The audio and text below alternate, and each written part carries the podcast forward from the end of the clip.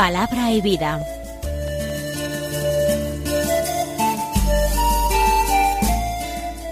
Con el padre Manuel Horta, desde Sevilla.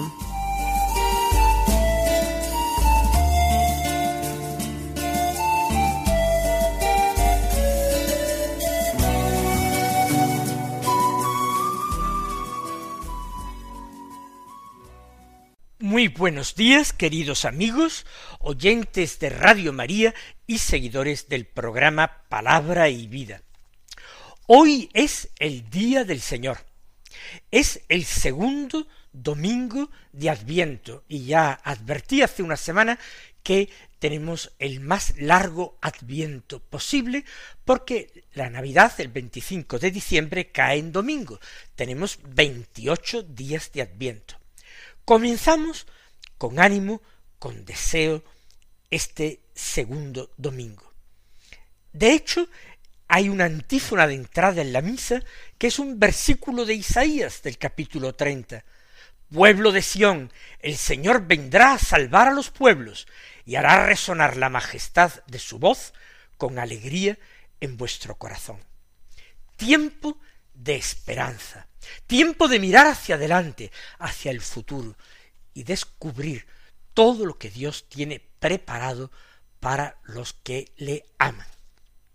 Desde el comienzo del Adviento estamos tomando como lectura para nuestra meditación la primera del profeta Isaías.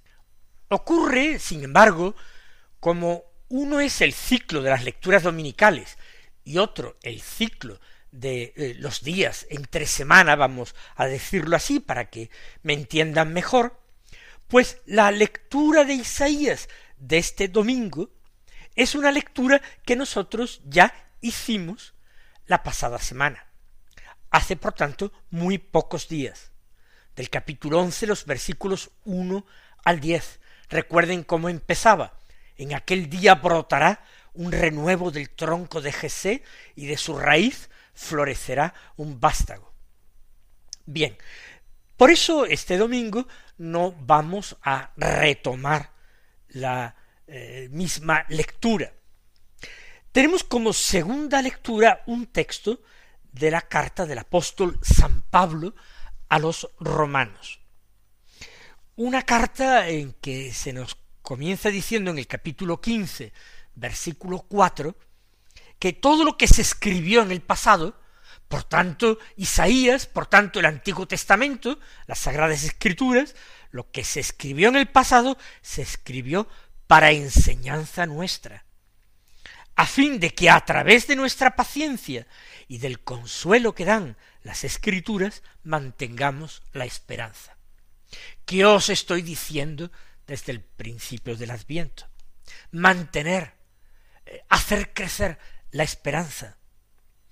Y eso sí, viviendo el presente con paciencia y recibiendo el consuelo de la palabra de Dios, mirando al futuro. Pero hoy, como hemos hecho algún otro domingo, vamos a centrarnos en el Evangelio, que es, según San Mateo, del capítulo tres, los versículos uno al doce, que dicen así, por aquellos días Juan el Bautista se presentó en el desierto de Judea predicando, convertíos, porque está cerca el reino de los cielos. Este es el que anunció el profeta Isaías diciendo, voz del que grita en el desierto, preparad el camino del Señor, allanad sus senderos. Juan llevaba un vestido de piel de camello, con una correa de cuero a la cintura, y se alimentaba de saltamontes y miel silvestre. Y acudía a él toda la gente de Jerusalén, de Judea y de la comarca del Jordán, confesaban sus pecados y él los bautizaba en el Jordán. Al ver que muchos fariseos y saduceos venían a que los bautizara, les dijo, raza de víboras, ¿quién os ha enseñado a escapar del castigo inminente? Dad eh, el fruto que pide la conversión, y no os hagáis ilusiones pensando, tenemos por padre a Abraham. Pues os digo que Dios es capaz de sacar hijos de Abraham de estas piedras. Ya toca el hacha la raíz de los árboles, y todo árbol que no dé un buen fruto será talado y echado al fuego. Yo os bautizo con agua para que os convirtáis, pero el que viene detrás de mí es más fuerte que yo, y no merezco ni llevarle las sandalias. Él os bautizará con Espíritu Santo y fuego. Él tiene el bieldo en la mano, aventará su parva y reunirá su trigo en el granero, y quemará la paja en una hoguera que no se apaga. Juan Bautista es una de las grandes figuras del Adviento. Ya lo hemos dicho hace poco, pero lo repito. Isaías, el profeta, el que escribe esas profecías del Emmanuel, es una primera figura del Adviento. La otra gran figura del Adviento es la Santísima Virgen María, es la Madre de la Esperanza, es la gran protagonista en la Anunciación, protagonista junto a Dios, y la gran protagonista en la Navidad, de la misma manera junto con el Señor. Pero la tercera gran figura del Adviento es San Juan Bautista, el que prepara el camino al Señor. Todo el Adviento es una preparación para que cuando el Señor venga encuentre a un pueblo bien dispuesto, encuentre corazones bien dispuestos. Por eso nos identificamos con el Bautista, que es una figura a la que yo particularmente le profeso una particular devoción. Dice que se presentó en el desierto de Judea predicando. ¿Qué quiere decir se presentó? ¿Dónde estaba antes? Ya el Evangelio de Lucas nos había dicho que el niño, Juan Bautista, crecía y se fortalecía y vivió en el desierto. Parece que a una edad temprana el Espíritu de Dios movió a Juan Bautista a prepararse para su misión viviendo en el desierto. Quizás se encontraba en el desierto desde hacía años, pero no había comenzado su ministerio. El Espíritu de Dios no lo había impulsado a predicar, no lo había impulsado a profetizar, porque esto es lo que hace Juan Bautista.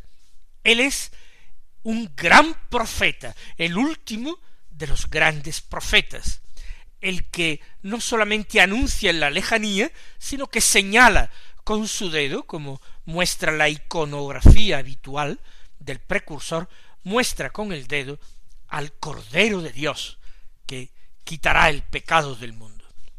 Se presenta en el desierto o se presenta a los judíos, a los hebreos que quieren escucharle. Comienza su predicación.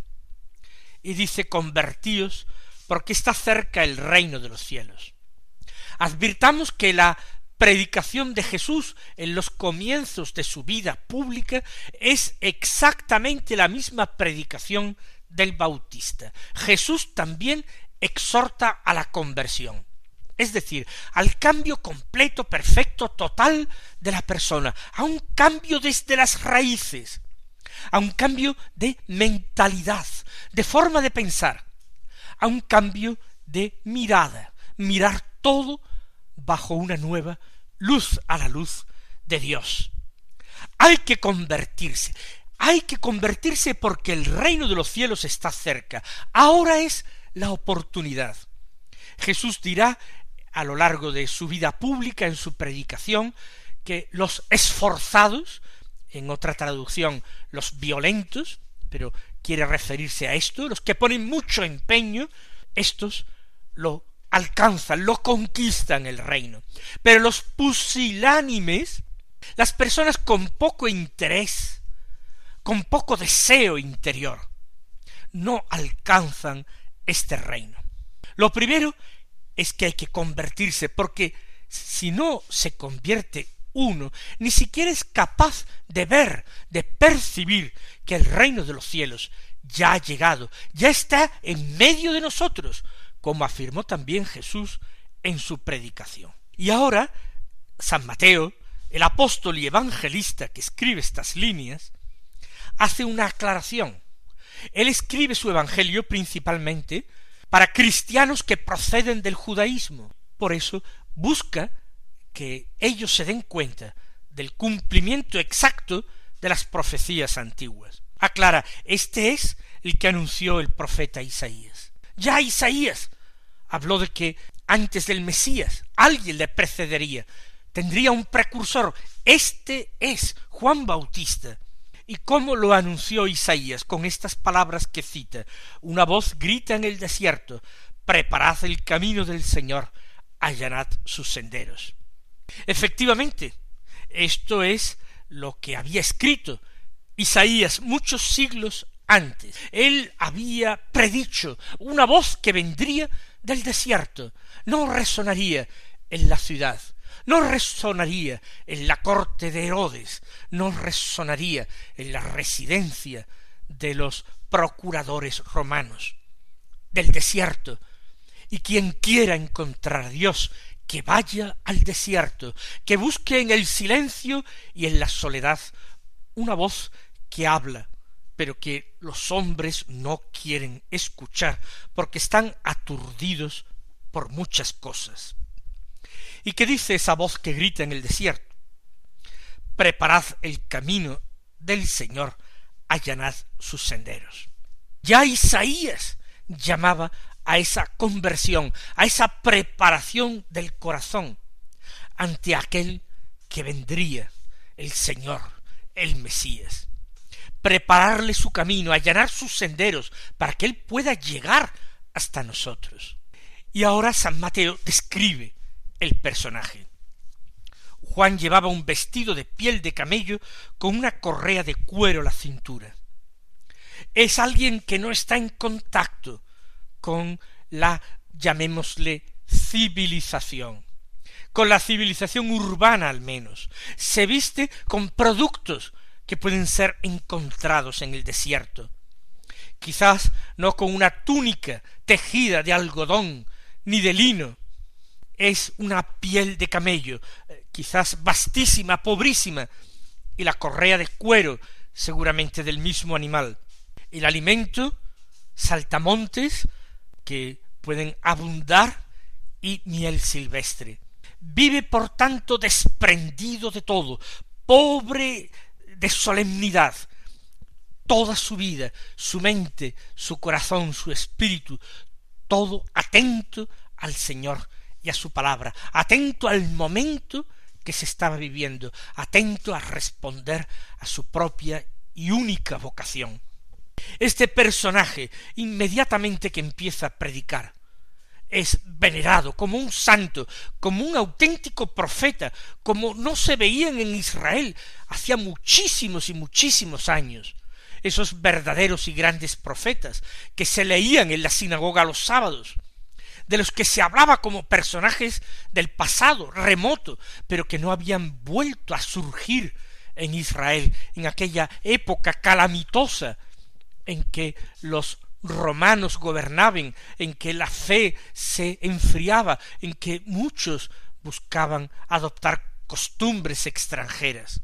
Él está así, pobre, atento a la palabra de Dios. Y la gente, que le venera ya como santo y como profeta, acude a él, acude en masa de Jerusalén, de Judea, del valle del Jordán. Con evidente exageración, dice San Mateo, que toda la gente de Jerusalén acudía a él. Es algo masivo. ¿Y qué hacen ante Juan, que les exhorta la conversión? Estos hombres confiesan sus pecados.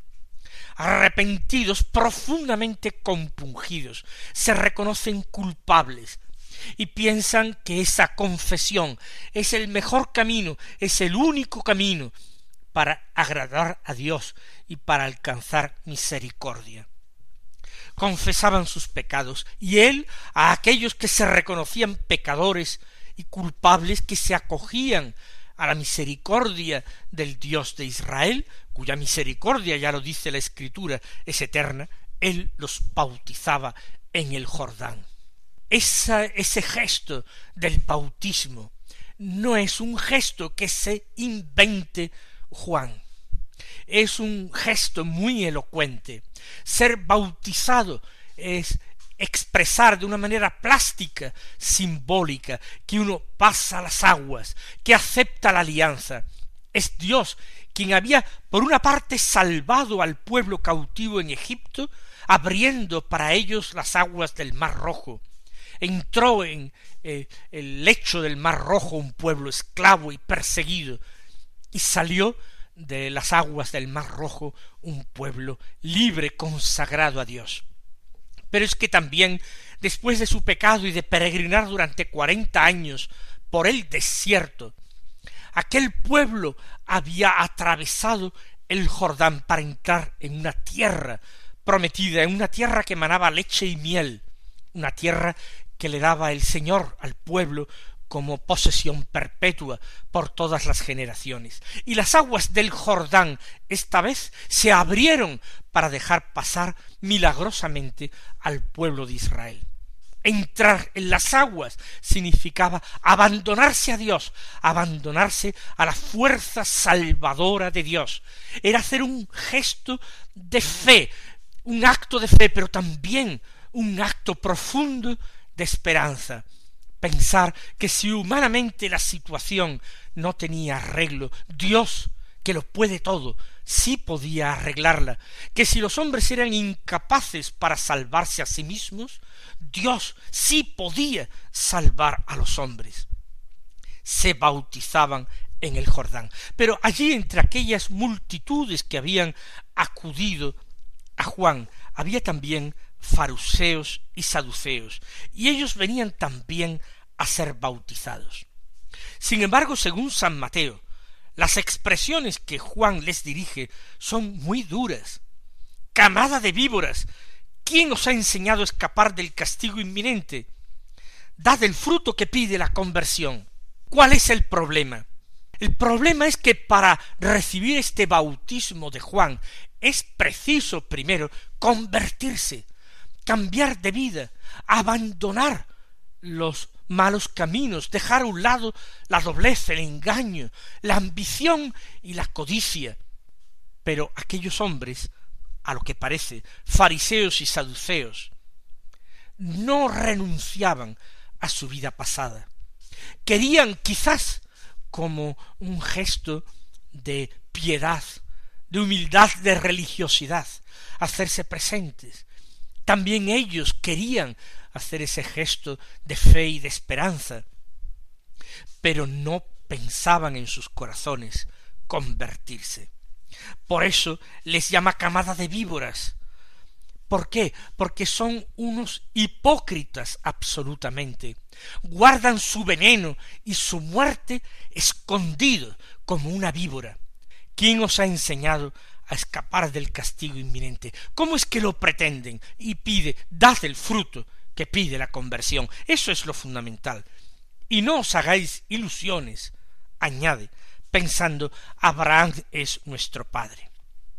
La confianza no tiene que ponerse en el pasado, no tiene que ponerse en la estirpe, no tiene que ponerse en las instituciones. La esperanza hay que ponerla en Dios y un Dios al que acogemos nosotros, abriéndole nuestra vida, convirtiéndonos a Él. Esa ese es el fundamento de nuestra esperanza, no en que Abraham sea la cabeza de nuestra estirpe.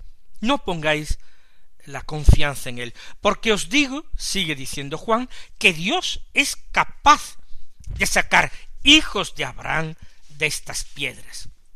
Efectivamente, Dios no se fija en estas cosas humanas. Y ahora Juan sigue exhortando al pueblo, no solamente a estos hombres hipócritas, sino a todos.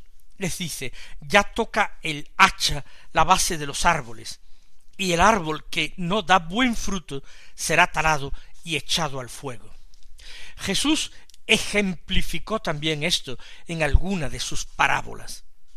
Un árbol que no da fruto es un árbol inútil para su propietario y por tanto puede mandar a sus criados que lo corten, que lo talen, para aprovechar el terreno mejor. Esa es la situación a la que se refiere el bautista. Ya es el momento en que hay que exigir buenos frutos, en que Dios está exigiendo buenos frutos. Y aquí la piedra de toque va a ser el Mesías. Quien esté preparado aceptará al Mesías, descubrirá en él al enviado de Dios, a Dios mismo que se compadece de su pueblo y le ofrece la salvación. Pero quien no está preparado, quien no da frutos de virtudes, ese quedará separado definitivamente de ese plan salvador de Dios. Yo os bautizo con agua para que os convirtáis, pero el que viene detrás de mí puede más que yo y no merezco ni llevarle las sandalias. Es decir, el bautista es plenamente consciente de que ese gesto que él realiza con el bautismo no es un gesto definitivo. Su bautismo es provisional, es un bautismo con agua para que os convirtáis. Eso excita en la persona que lo recibe sentimientos interiores de fe, de piedad, de contrición por sus pecados. Es bueno ese bautismo de Juan, pero, pero no es el definitivo. Hay uno que viene detrás de mí, hay uno que puede más que yo, tiene el poder de Dios, y yo no merezco siquiera llevarle las sandalias. Tan infinitamente por encima de mí está, tan infinitamente su dignidad es mayor que la mía, su misión más importante que la mía. Ni siquiera llevarle las sandalias. Él os bautizará con Espíritu Santo y fuego. Ese es el bautismo definitivo. Ese es el bautismo que cambia internamente a la persona ese bautismo da a quien lo recibe la misma vida de Dios, le da ese fuego del Espíritu para que ese fuego no se apague en su alma y le haga actuar como Dios actúa. Él os bautizará con Espíritu Santo y fuego. Él tiene el bieldo en la mano, aventará su parva, reunirá su trigo en el granero y quemará la paja en una hoguera que no se apaga. Esta comparación está tomada de la agricultura. Hace referencia a algunas labores que se realizan en la mies. Se eh, cosecha, se ciega, luego se trilla. Al trillar se reúne el trigo en el granero, que es lo que sirve, y la paja inútil se quema luego en una hoguera que no se apaga. Eso es eh, lo que espera a quienes no dan fruto, a quienes no son trigo limpio. Pues vamos nosotros, queridos hermanos, en este segundo domingo de Adviento, a pedir gracias al Señor, gracias de conversión y de fidelidad. El Señor os colme de bendiciones y hasta mañana si Dios quiere.